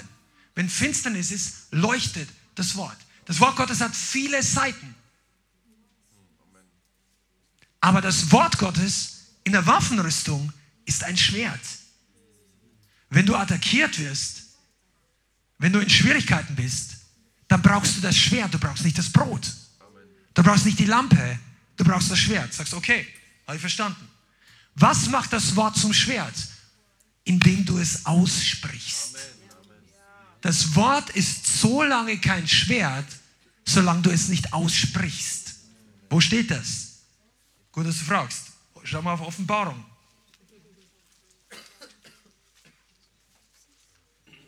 Offenbarung 1, Vers 16. In der Offenbarung wird Jesus mehrfach gezeigt, wie er heute wirklich ist. Jesus ist nicht mehr der Zimmermann. Er ist nicht mehr der Wanderprediger. Er ist der König. Er ist nicht mehr der, das Baby in der Krippe. Okay? Offenbarung 1, Vers 16. Und er hatte in seiner rechten Hand sieben Sterne. Und aus seinem Mund ging ein zweischneidiges, scharfes Schwert hervor. Sein Angesicht war wie die Sonne, leuchtet in ihrer Kraft. Offenbarung 19, Vers 15. Und aus seiner, Offenbarung 19, Vers 15. Und aus seinem Mund geht ein scharfes Schwert hervor, damit er mit ihm die Nationen schlage. Und er wird sie hüten mit eisernem Stab. Und er tritt die Kälte des Weines, des Grimmes, des Zornes Gottes, des Allmächtigen. Und er trägt auf seinem Gewand und seiner Hüfte einen Namen geschrieben, König der Könige und Herr der Herren. Amen. Das ist ein guter Platz, dass du mal Amen sagen kannst. Crazy. Wieder. Das Schwert hat Jesus in seinem Mund. Und du und ich, wir sollen lernen, das Wort aus unserem Mund hervorkommen zu lassen, um das zu überwinden, was uns attackiert. Da haben wir zum Teil letzten Dienstag darüber gesprochen. Lerne das Schwert zu benutzen. Lerne es als Antwort auf den Teufel. Hebräer 4, Vers 12. Denn das Wort Gottes ist lebendig und wirksam und schärfer als jedes zweischneidige Schwert und durchdringend bis zur Scheidung von Seele und Geist, sowohl vom Gelenke als auch des Markes und ein Richter der Gedanken und Gesinnungen des Herzens. Benutze das Schwert im geistlichen Kampf. Was heißt es? Du musst das Wort benutzen. Das, die Bibel redet hier nicht vom Gebet alleine oder noch nicht mal in erster Linie. Denn du brauchst, wenn du mit Gott redest, Gott nicht das Schwert auspacken, weil Gott ist nicht unser Feind. Das Schwert ist gegen den Feind, nicht in der Beziehung zum Vater. Das heißt, du musst wissen, wie du das Schwert benutzt, wenn der Feind dein Leben versucht fertig zu machen. Wenn er dich abhalten will, rauszugehen aus den Dingen, die Gott dir gegeben hat. Wenn du keine Lust mehr hast, wenn du keine, keine Motivation hast, wenn du beginnst in Sünde zu fallen, wenn du in sexuelle Anfechtung kommst, wenn die Finanzen dir bis zum Hals stehen, wenn du, wenn du rückwärts gehst, benutzt das Schwert.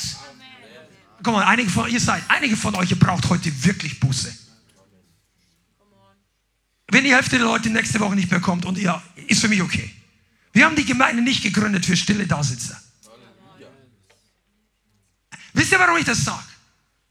Weil ich weiß, wie es sich anfühlt, wenn Leute runtergehen, du kannst sie nicht mehr kriegen. Du betest für sie, du hast gefastet, du hast die Gemeinde in Fasten und Gebet gerufen. Und die Leute waren immer wieder gut. Und du musst, möchtest sie ziehen. Und dann kommt der alte Dreck zurück. Und die Sünde kommt zurück. Und der schlimmste Punkt ist, ich rede wirklich von Sünde. Drogen, Leute haben sich fast weggeschossen und haben es überlebt. Aber sie haben keine Lust mehr. Das ist keine Gemeinde, wo du alt wirst, wenn du keine Lust auf Gott hast. Das ist eine Gemeinde, die heilig ist. Und wenn du denkst, das hörst du wenig in Deutschland so eine Sprache, das ist tatsächlich das Problem, wenn das, ich weiß nicht, ob es so ist, weil ich kenne nicht alle. Aber ich kann immer eins sagen, die Leute, von denen du in der Vergangenheit über Erweckung geredet hast, die haben so gepredigt. Finney, Whitfield, Wesley, Spurgeon, William Booth, der hat geträumt von der Hölle. Moody, das war, und die waren noch nicht mal im Geist erfüllt. Also vielleicht, die haben sicherlich mit dem Heiligen Geist erfüllt, aber die haben nicht in den Gaben des Geistes gedient. Das ist, was ich meine. Es wird Zeit, dass die Furcht Gottes zurückkehrt in die Gemeinde. Es wird Zeit, dass wir in den Spiegel schauen und sehen, wie wir wirklich sind. Wenn dich Jesus nicht zum Ausrasten bringst, dann musst du heute an den Altar kommen. Wir werden jetzt ein bisschen Steve Hill Vibes hier auf Neudeutsch aufziehen. Wenn Jesus nicht das Erste ist, wenn du aufwachst, sondern deine Playstation, deine Freundin, was auch immer, dann komm an den Altar, weil du hast einen Götzen in deinem Leben. Komm zurück zu Jesus. Gut, vielleicht zehn Sekunden nach dem Aufwachen, vielleicht ein paar Minuten. Aber wenn dir irgendwann Mittag einfällt, ach, ich habe noch gar nicht mit Jesus geredet. Erzähl nicht, dass du ein feuriger Christ bist, sondern komm. Ja, so lass dich nicht mit mir reden. Gut, mach das. Aber eines Tages kannst du der Stimme nicht mehr ausweichen. Sie sitzt eines Tages auf dem Thron. Und du bist gezwungenermaßen vor diesem Thron. Ja, wo ist der Ausgang hier? Mir gefällt die Predigt nicht. Hier hast du einen Ausgang. Gerne. Wie unser guter Freund äh, Werner Nachtigall gesagt hat, in unserer Gemeinde ist der Ausgang größer wie der Eingang.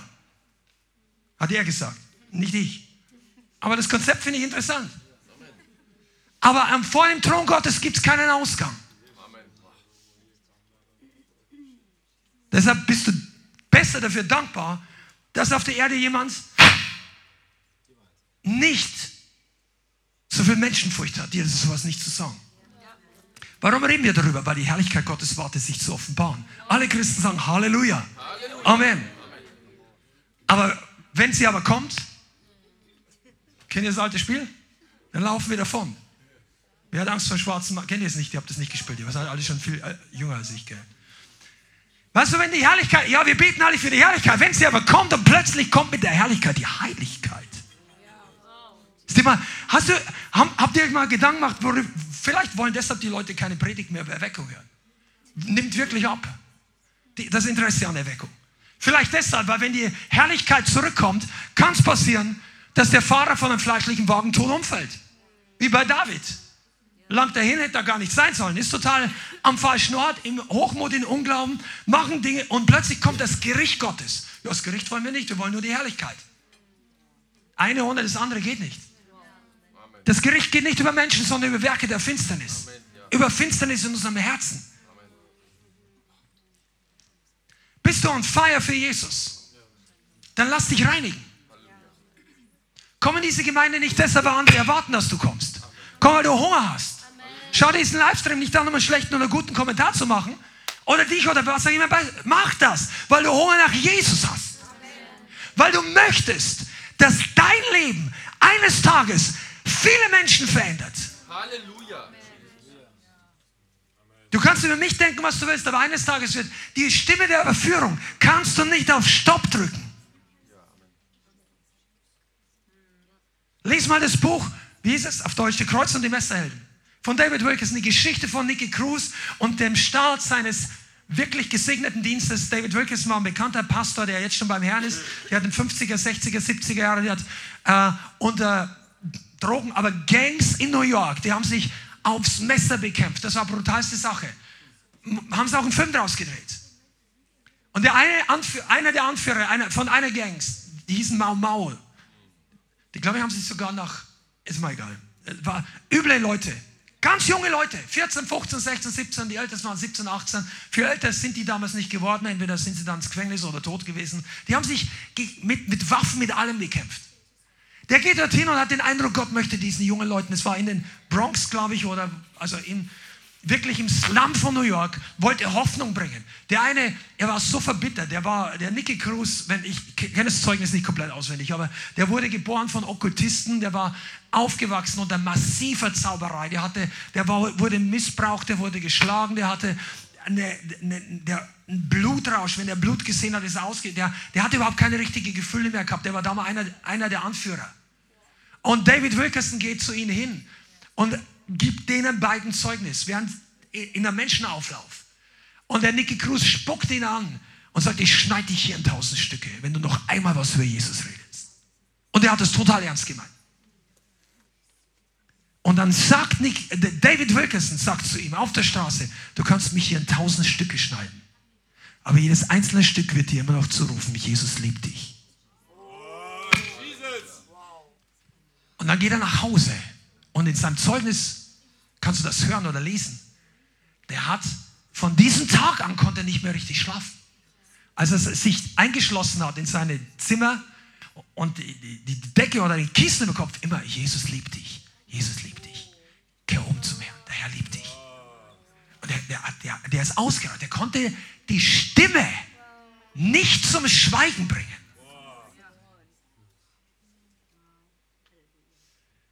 Du wirst die Stimme der Überführung die gleichzeitig die Stimme des liebenden Vaters ist, nicht zum Schweigen bringen.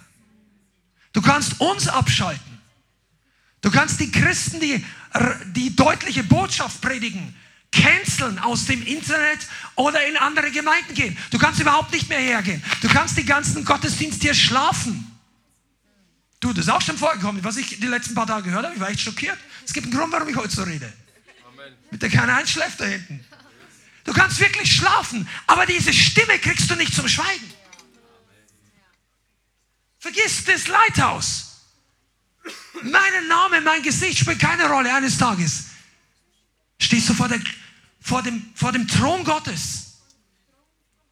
Und dort wartet Belohnung oder Rechenschaft sowieso oder auch negativer Same. Du kannst deinen Eltern fluchen. Du kannst deinen, den Pastoren, die dich vor 20 Jahren getauft haben, sagen wir, das waren alles religiöse Heuchler, ich will da nicht mehr hin. Du kannst tausend und eine Ausreden finden. Die Stimme der Überführung wirst du nicht abschalten können. Und deshalb ist es wichtig, dass wir real werden. Ich merke, dass einige von euch kolossal das Thema der Waffenrüstung unterschätzen. Weil ihr teilweise schon Gefangene für den Feind seid. Ihr hättet vor Monaten kämpfen sollen. Jetzt merkst du überhaupt nicht mehr, dass du, dass du halt nur noch halb lebendig bist, dass eine Kette an deinem Fuß ist. Deshalb ist der Lobpreis auch so langweilig, so schwierig. Das ist interessant, das, da, da. Das Leben ist schon halb raus. Gott möchte es heute zurückbringen. Er möchte dich zum Altar führen. Er möchte dich mit Leben füllen. Er möchte dein Leben verändern. Okay, du sagst jetzt, das ist alles harte Rede. Nein, ist nicht. Es ist nicht.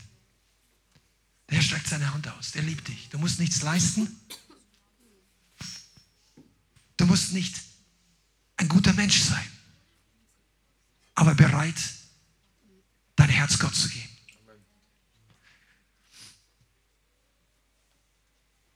Wow.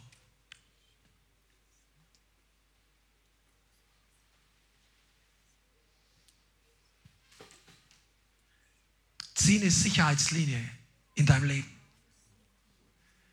Aber ich merke, wie der Heilige Geist heute Leute ziehen möchte. Ich weiß nicht, ob ich jetzt raus aus dem Alten und in eine wahrhaftige, ehrliche Beziehung. Dass du vor Gott die Dinge in Ordnung bringst.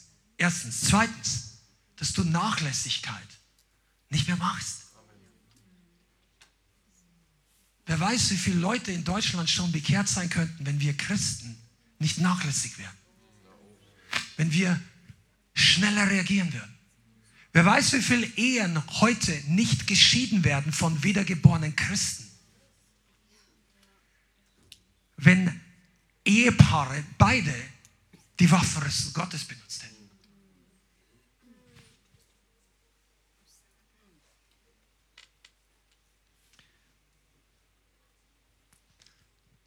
Ich spüre, wie der Heilige Geist zu Leuten heute sprechen möchte und dich herausholt aus der Komfortzone. Aus der Komfortzone, dass du denkst, es wird einfach so weitergehen. Und ich bin gesegnet, ist nicht so schlimm. Die Komfortzone. Weißt du, Gott hat manchmal andere Wege, unsere Komfortzone zu erschüttern. Könnt ihr noch an Corona erinnern? Corona kam nicht von Gott, das ist meine persönliche Überzeugung. Das war eine Erschütterung der Welt. Aber er hat sein Volk nicht komplett davor bewahrt. Ich rede jetzt gar nicht von der Krankheit oder, sondern von der Situation, den ganzen Folgen der Gesellschaft. Da waren wir alle nicht ausgenommen. Isolation, Gemeinden, die teilweise zumachen, oder kurzfristig oder manche lang. In dieser Zeit wurde der Baum mächtig geschüttelt und die Äpfel, die faul waren, sind runtergefallen. Und das ist jetzt ein Punkt, weshalb diese Predigt wirklich wichtig ist.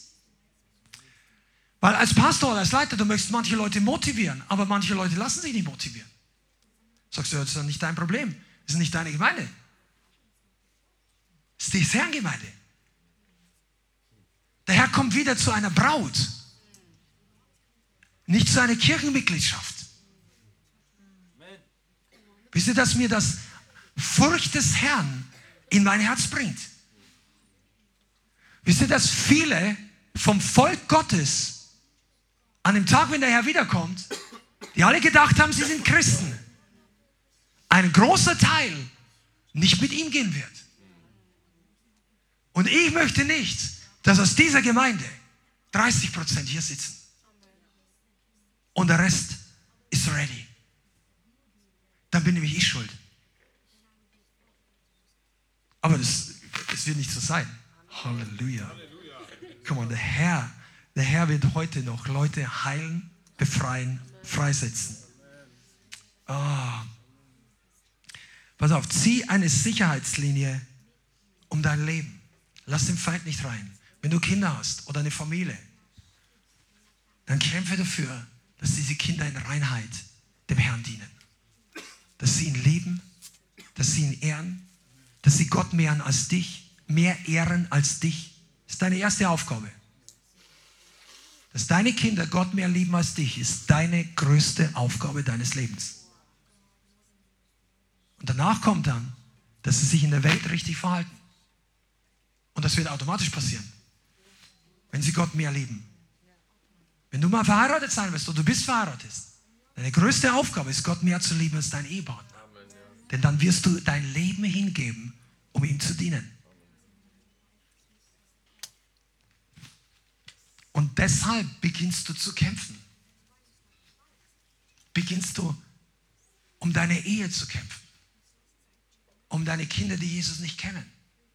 Um deine Eltern, die dich nicht mehr sehen wollen, seitdem du irgendwo da im Internet Zeugnis gegeben hast.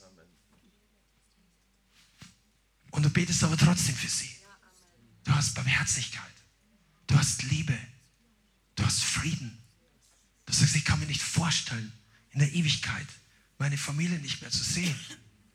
Und du betest. Und dann brauchst du die Waffen des Geistes. Du brauchst die Liebe. Des, wisst ihr, die Liebe des Vaters drängt dich dazu, in den Kampf zu gehen. Nicht die Verpflichtung irgendeiner Gemeinde, einer Mitarbeiter. Vergiss es.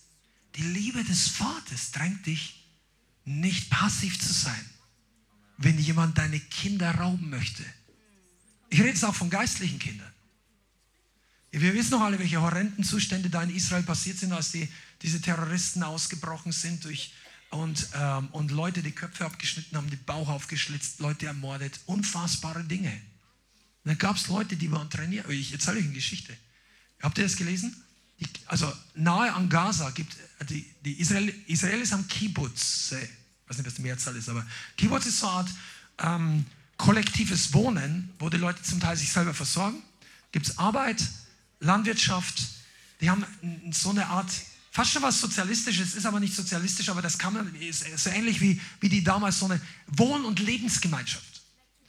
Aber die waren sehr nah, viele von denen waren nah an, an, an Gaza und die haben Sicherheitsbeauftragte. Und das sind Leute, die mit Waffen umgehen können. Und die Sicherheitsbeauftragten trainieren Leute im Kibbutz, schnell an Waffen zu kommen. Und an einem bestimmten Kibbutz war es so, dass eine junge Frau, die bei der Armee war, die war der Sicherheitsbeauftragte. Und die hat geschnallt, was da, die hat Schüsse gehört. Ich gesehen, da kommen Terroristen in den Kibbutz, die hat die abgelenkt oder irgendwer hat Waffen verteilt an alle geschulten Leute und die haben diese Eindringlinge, diese Mörder erschossen, bevor sie alle anderen ermordet haben, wie es bei vielen anderen der Fall war. Wisst ihr, was da das Leben dieser Leute gerettet hat? Dass eine Person alert war. Dass eine Person wachsam war. Und die anderen rechtzeitig die Waffen hatten. Das war natürlich Schwert und Schild. Das waren moderne Gewehre, Waffen, Feuerwaffen. Wir haben heute andere Möglichkeiten wie damals. Aber Wachsamkeit entscheidet manchmal über Leben und Tod deiner Familie. Wenn du, erst, wenn du wartest, bis deine Kinder 16 sind, um ihnen zu erklären, dass Arnold Schwarzenegger und Terminator nicht das geeignete Fernsehprogramm ist, dann hast du sie verloren. Ja, sind wir gesetzlich? Nein, wir sind nicht gesetzlich. Aber wir wollen sehen, dass dem anderen den Kopf weggeblasen wird in, in, in, in HD. Wem dient das? Ja. Wenn du merkst, und das ist ein Pfeil, der kommt, der befleckt deine Seele. Und dann wunderst du dich, dass dir Lowpreis langweilig ist. Weil du dir Filme reingefüllt hast. Spiele gespielt. Hast dich durchgedrückt, dass du da rankommst. Das ist eigentlich erst ab 18, aber du bist erst 15. Oder du bist 32 und spielst trotzdem Spiele ab 18. Sag ich, bin ja schon 18. Ja, das, was heute ab 18 ist, war vor einer Generation gesperrt. Oder wie nennt man das? Zensiert.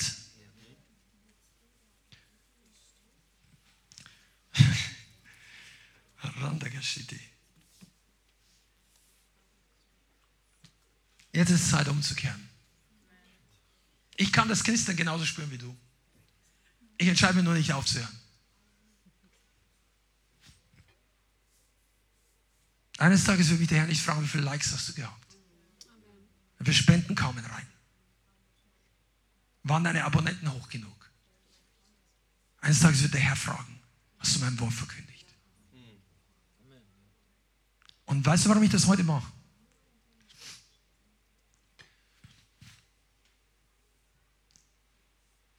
Sage es einfach so. Der hat für euch so viel Gutes vorbereitet. Und für uns als Gemeinde. Und er möchte, dass du dein Herz dafür öffnest.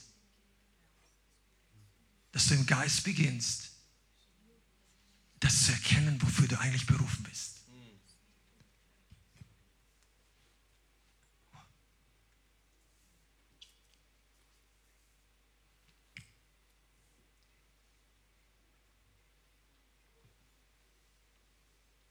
Bibel sagt, Menschenfurcht ist ein Fallstrick.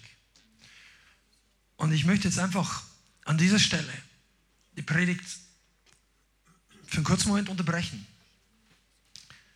und sagen, wenn du merkst, dass der Heilige Geist heute zu dir spricht, dann ist es jetzt dran, umzukehren.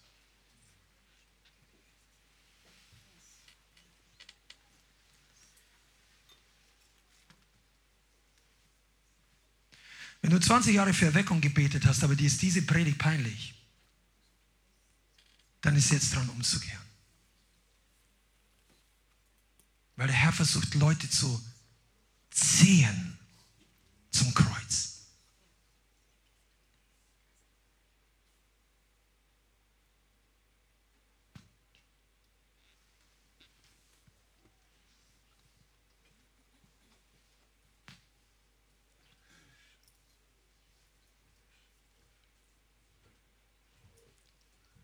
Der Herr möchte, dass all diese geistlichen Terroristen, die dein Leben terrorisiert haben, ein für alle Mal rausgeschmissen werden.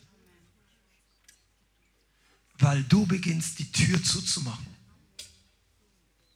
und die Freude des Herrn zu haben. Die Freude des Herrn.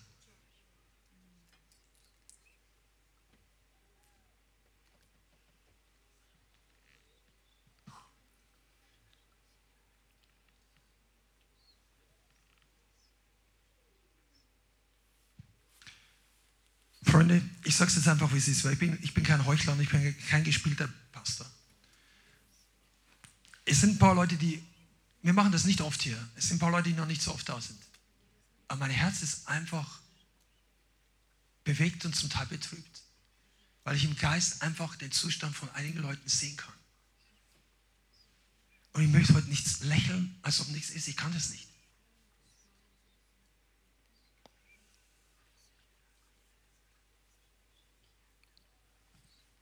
Mache auch keine Verdammnis. Es ist dein Leben. Aber lass uns doch ehrlich werden mit Jesus.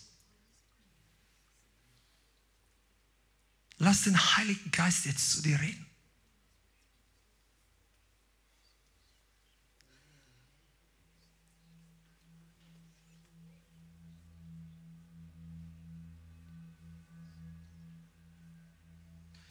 wenn du online dabei bist, dann mach das genauso. Wir sind noch nicht am Ende von der Predigt.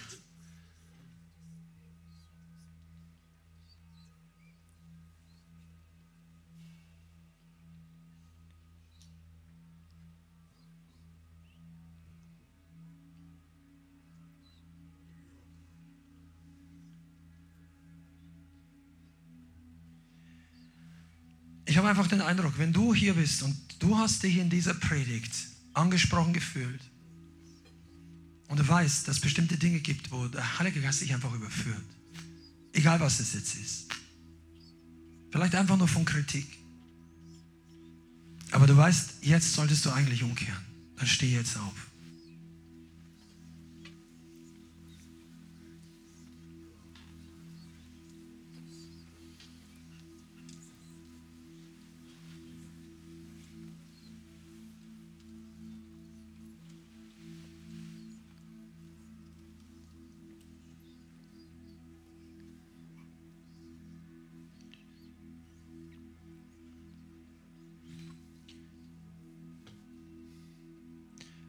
Einfach ein Gebet zusammen beten.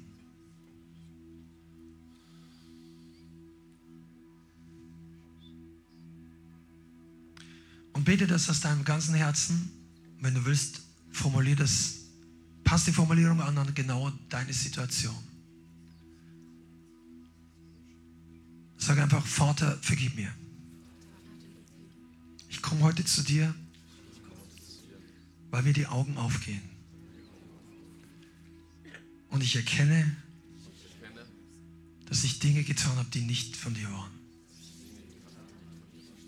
Dass mein Herz nicht in der richtigen Position ist. Wasche mich heute. Mach mich ehrlich zu mir selber. Vater, ich will lernen, deine Stimme zu hören und zu gehorchen. Wasche mich von Trägheit, von Zögern, von Lauheit, von Spott über geistliche Dinge. Hilf mir, dass ich Respekt vor deinem Wort habe. Dass die Freude wieder zurückkommt, die der Teufel mir geraubt hat. Dass die Gesundheit zurückkommt die der Feind mir geraubt hat. Dass die Beziehungen zurückkommen, die der Feind mir rauben wollte. Ich bitte dich jetzt um Vergebung. Entzünde mich mit deinem Feuer.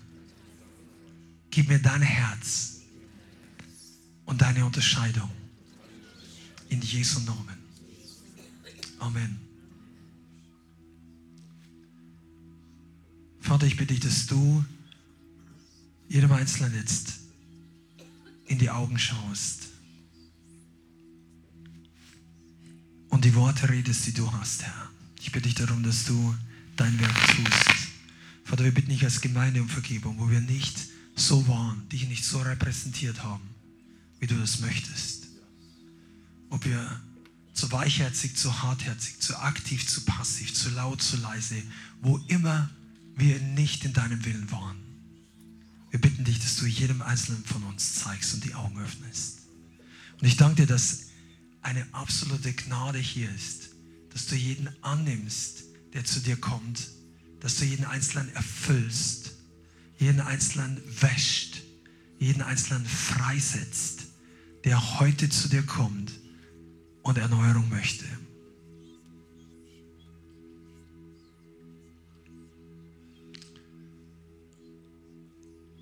Und ich glaube, dass es eine ganze Reihe von Leuten gibt, zu denen der Herr wirklich so intensiv gesprochen hat, oder du merkst es einfach, dass du jetzt gleich in einer Minute nach vorne kommen könnt und ich oder ein, zwei, drei Leute werden für einige hier beten. Weil ich glaube, dass es gut ist, dass wir unter Zeugen bekennen und einen Neustart anfangen. Warum ist es wichtig? Weil von heute hier einige Leute in einer ganz neuen Qualität, ich bin überzeugt, dem Herrn folgen werden. Es wird Freude zurückkommen, wo du die Freude vermisst hast. Es wird Liebe zum Herrn und zum Wort Gottes zurückkommen, wo du gedacht hast, das macht mir alles keinen Spaß mehr. Es wird Heilung, bei einigen von euch ist es verbunden mit körperlicher Heilung, mit Wiederherstellung in Familiensituationen, wo sich jahrelang nichts getan hat. Wenn du den ersten Schritt auf Jesus zumachst und Wir haben uns in den letzten Tagen öfter unterhalten zu Hause und mit bestimmten Leuten, dass wir rauskommen aus dem Geist der Religiosität als Gemeinde und in die Realität hineinkommen. Das ist heute ein Gottesdienst, was dazu beiträgt. Dass du Frieden mit dem Herrn hast. Du musst das nicht wegen irgendeiner Person machen, auch nicht wegen irgendjemand online oder so, sondern einfach, weil du zum Thron Gottes läufst, zum Altar Gottes. Ich möchte es einfach öffnen hier.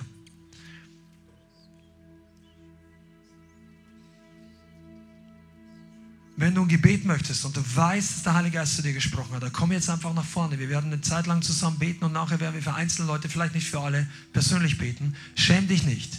Der erste Schritt ist raus aus der Menschenfurcht. Steh nicht nur auf, weil die Mehrheit der Leute aufsteht. Bleib nicht nur sitzen, weil die Mehrheit sitzen bleibt. Ich möchte es jetzt öffnen. Komm jetzt nach vorne. Wenn du online dabei bist, wir werden gleich für euch genauso beten. Geht einfach ein Stückchen nach drüben. Wir werden gleich für euch genauso beten. Aber ich glaube, dass es so einfach ist, zu Hause so eine Botschaft einfach zu beenden mit dem Stoppbutton. Anstelle das Werk Gottes in deinem Herzen weitergehen zu lassen. Und keiner verurteilt irgendjemand hier. Es ist so viel Gnade für jeden Einzelnen von uns hier. Aber die Zeit des Spielespielens mit dem Nachfolge ist vorbei. Und die Freude Gottes wartet, wieder zurückzukommen in dein Leben. Vielleicht ist diese Botschaft heute nicht hundertprozentig für dich. Vielleicht bist du einer von denen, für die nur Teile davon da ist. Aber dann nimm dir die Zeit jetzt, auch wenn du nichts hast, wovon du Buße tun möchtest oder musst, dass du auf die Knie gehst und dem Herrn dankst für die Freude, für die Vergebung, für alles, was in deinem Leben getan hat. Und bitte für ein oder zwei Personen, die das noch brauchen. Und wenn du Gebet möchtest, dann ist jetzt der Moment, wo du dich in diesen Online-Zoom-Raum einklinken kannst mit der 808 111 8080 als Zoom-ID. Und es wird jemand mit dir zusammen beten. Besonders einige von euch hier zu Hause oder wenn du im Spotify zuhörst, schreib uns eine E-Mail, ist auch gut. Aber einige seid wirklich berührt. Verpasst diesen Moment nicht. Schalt jetzt nicht das Programm um oder auf irgendwas anderes, sondern dieser Moment wird nicht so schnell wiederkommen, wenn du ihn einfach wegstößt. Amen. Vielen Dank fürs Zuhören. Wir hoffen, die Botschaft hat dich inspiriert und weitergebracht. Diese und noch mehr Botschaften findest du auch als Livestream auf unserem YouTube-Channel, zusammen mit Live-Worship und vielen bewegenden Zeugnissen. Wir würden uns freuen, wenn du auch mal in unserem Gottesdienst vorbeischaust. Alle Infos dazu findest du auf unserer Webseite, auf Facebook oder Instagram. Links dazu findest du in der Beschreibung. Schreib uns gerne dein Zeugnis oder dein Gebetsanliegen unter info at lighthouse.center. Tschüss und bis zum nächsten Mal.